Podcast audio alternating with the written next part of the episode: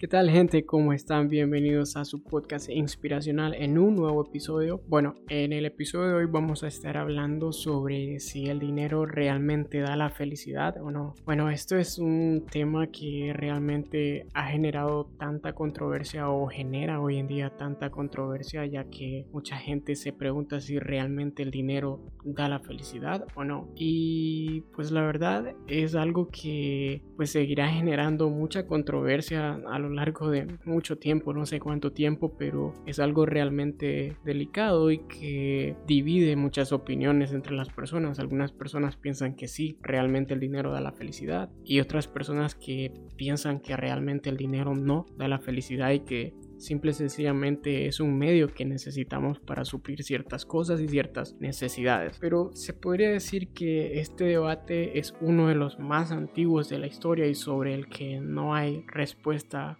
unánime, es decir, que no hay una respuesta en la que concentre a la mayoría de personas o que la mayoría de personas tengan una sola respuesta al respecto, sino que, como decía anteriormente, es un debate y pues la opinión está totalmente dividida. ¿Puede el dinero dar la felicidad? Muchos dirán que rotundamente no, pero otros pensarán que, aunque no sea la causa principal, sí que es un aliciente para alcanzar muchas cosas. Si bien el problema para resolver esta cuestión está en la propia definición de felicidad, para algunas personas la felicidad está en la familia, para otros en el trabajo y para otros está en viajar y conocer diferentes países alrededor del mundo. Por ello vamos a intentar aproximarnos a lo que podría dar respuesta a esa peliaguda pregunta en el aspecto económico más que todo. ¿Qué es el que nos interesa? ¿Se puede ser feliz sin dinero? La mayoría de personas asegura que el dinero por sí mismo no genera felicidad. Es decir, poseer una cuenta bancaria con cantidades exorbitantes no nos convierte automáticamente en alguien feliz. De hecho, ¿a, cuántos millonarios hemos escuchado quejarse de su felicidad, de su infelicidad, perdón, a causa precisamente del el dinero? Mm, pues no lo sé, muy pocos.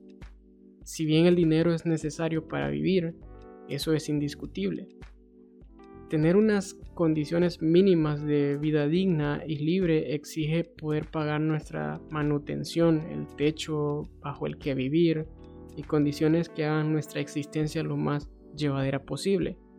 Pues la luz, el agua, ah, el alquiler del apartamento o de nuestras casas, el internet. Por lo tanto, eh, es un bien necesario para poder vivir y desarrollarnos como seres humanos. Y es a raíz de estas condiciones de vida mínimamente decentes como se puede llegar a la felicidad. Porque el hecho de no llegar a fin de mes, de no poder pagar las facturas o de no tener una comida caliente en la mesa, originan frustración y tristeza. Es más, con bueno, esto de la crisis económica, se estima que la depresión y la ansiedad aumentan y aumentan y aumentan. Y pues obviamente esto perjudica la salud mental de cada uno de, nosotros. Porque no tener una estabilidad económica es fuente de desasosiegos, desvelos, preocupaciones, problemas que no dejan a las personas estar tranquilas y experimentar una felicidad plena, ya que pues la cabeza está inmersa pensando día tras día en cómo vamos a suplir esas deudas, en cómo voy a hacer para llegar a fin de mes si no tengo el dinero suficiente, si pues el dinero no me alcanza porque tengo que suplir otras necesidades y pues todo ese tipo de cosas. Por ello, no se trata de, de una felicidad basada en lo material, gracias al dinero, sino en una felicidad espiritual que proporciona el hecho de tener las necesidades básicas, pero cubiertas y de paso, pues de vez en cuando darse un capricho o algo que deseamos por, hemos deseado por mucho tiempo. Y si tenemos la posibilidad de darnos ese lujo de comprar algo que realmente estamos deseando desde hace mucho tiempo, pues nos lo podemos dar. Pero claro, si realmente tenemos la capacidad para darnos ese lujo. Y pues por último, tener esa tranquilidad de que nuestras deudas vamos a poder solventarlas. Porque bueno, voy a poner esto para que nos pongamos a equilibrar estas dos cosas. Imagínense irse a dormir sabiendo que tenemos la capacidad económica o la solvencia económica para suplir todas nuestras deudas y podernos ir a la cama y dormir tranquilos sin estar pensando en, en que no vamos a poder alcanzar para pagar y para suplir esas deudas. Y ahora imaginémonos el otro lado, irnos a la cama, dar vueltas y vueltas y vueltas en la cama pensando en cómo vamos a hacer para poder cuadrar el dinero y más si no nos ajusta para suplir deudas que tenemos pendientes. Hay mucha diferencia y es algo que a la mayoría de personas les pasa hoy en día. Pero por otro lado hay otra corriente que defiende un tipo de felicidad desligada de todo lo que tenga que ver con lo material y del dinero. Igualmente también hemos escuchado muchas veces las historias de personajes millonarios y de éxitos que un día deciden dejarlo todo y marcharse a vivir aislados sin nada más que lo esencial o a ayudar a los más necesitados, renegando de su vida anterior dominada por el dinero. Estas personas afirman haber descubierto la felicidad en las cosas más pequeñas, en la libertad de no tener obligaciones, llamadas de teléfono o correos electrónicos, así como la necesidad de consumir desenfrenadamente. En este sentido, pues la gente está... ah, aprovechando este cambio de vida para reencontrarse con, ellos mismos y reaprender o, volver a vivir esa vida que probablemente en un momento no tuvieron y que perdieron por estar generando mucho dinero ah, y disfrutando las cosas básicas. No obstante, volvemos al punto anterior. Aunque dejan la civilización o la vida urbana, ah, mantienen sus necesidades básicas pero bien cubiertas, sobre todo lo referente a la alimentación, a la vivienda. No se van a vivir a la calle sin nada a lo que, a lo que agarrarse.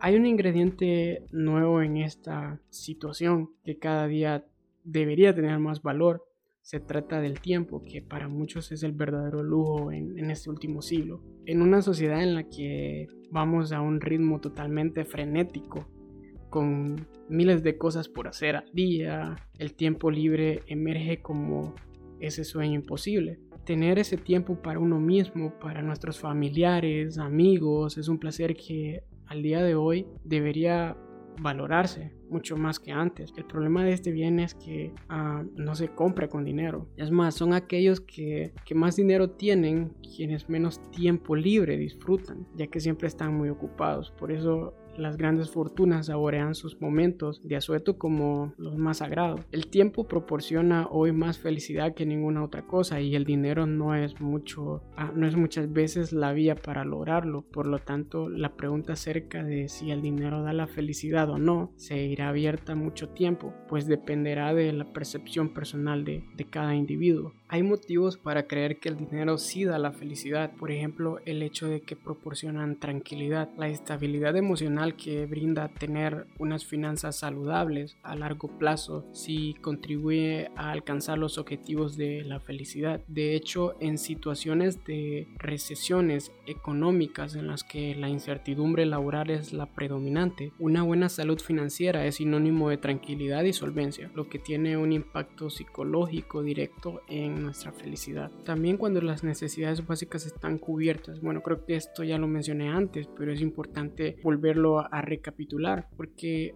la famosa pirámide de Maslow establece que solo prestamos atención a las necesidades situadas en la parte Mm, superior de la pirámide si antes se han satisfecho las necesidades más básicas. Esta teoría demuestra por qué no es posible conseguir la autorrealización si antes no hemos satisfecho las necesidades de comida, vestuario o vivienda, por ejemplo, para las cuales es necesario un cierto desembolso económico. Pero también hay argumentos para defender que el dinero no da la felicidad también. Y es que, por ejemplo, nosotros no podemos comprar el tiempo. El dinero nunca podrá comprar el bien más preciado y limitado que existe, lo cual es el tiempo. Estudios como el de la Universidad de Columbia demuestran por qué muchas personas prefieren disponer de tiempo libre antes que ganar mucho dinero y estar estresados y no estar tranquilos y vivir enojados muchas veces porque el mismo estrés provoca este tipo de cosas. También no podemos comprar la importancia del salario emocional. Cada vez son más las empresas que utilizan el salario emocional, un concepto que se refiere a todas aquellas retribuciones no económicas que el trabajador puede obtener en una empresa. Su objetivo es incentivar de forma positiva la imagen que tiene sobre su ambiente laboral.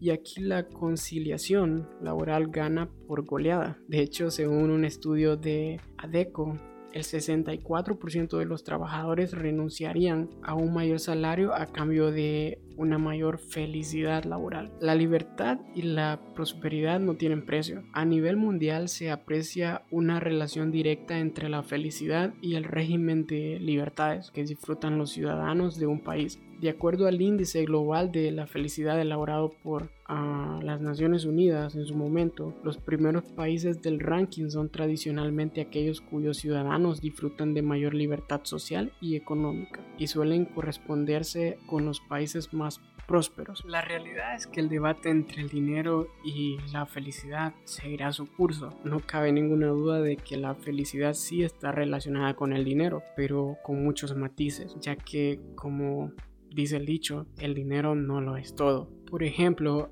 hay un caso que yo quisiera comentar en este episodio. Hace un par de días, por pura curiosidad, decidí entrar al perfil de Instagram de 69, que creo que a muchos les, se les hará muy conocido. Es un rapero um, americano que por el tipo de música que él hace genera mucha polémica o ha generado mucha polémica y ha estado involucrado en muchos problemas también y todo eso. Pero me llamó la atención particularmente una de las últimas publicaciones en su Instagram donde le decía a todos sus fans que los amaba, pero a la vez les pedía perdón porque no había estado haciendo música últimamente. Y es porque no se ha sentido muy bien debido a que el dinero y la fama no significan todo para él y que no está siendo feliz. Entonces realmente pues me trae a colación todo esto y realmente me comprueba de que independientemente los millones que alguien tenga, el dinero que tenga en su poder, los viajes que podría realizar, las cosas que se podría comprar, los carros de lujo que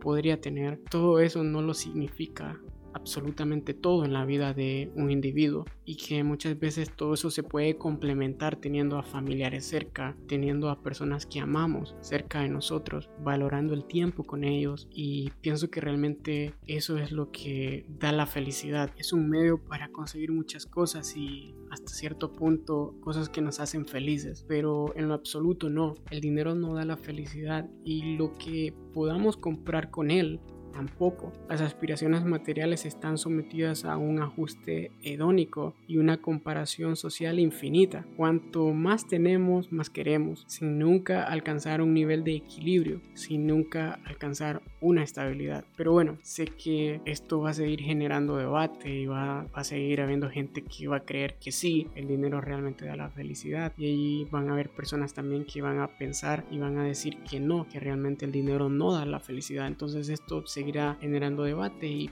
cada quien opinará pues lo que crea más conveniente y lo que bajo su propia experiencia crea que es así, ¿no? Pero bueno, gracias por haberme escuchado en este episodio. Para mí ha sido un gusto y un placer dirigirme una vez más a ustedes.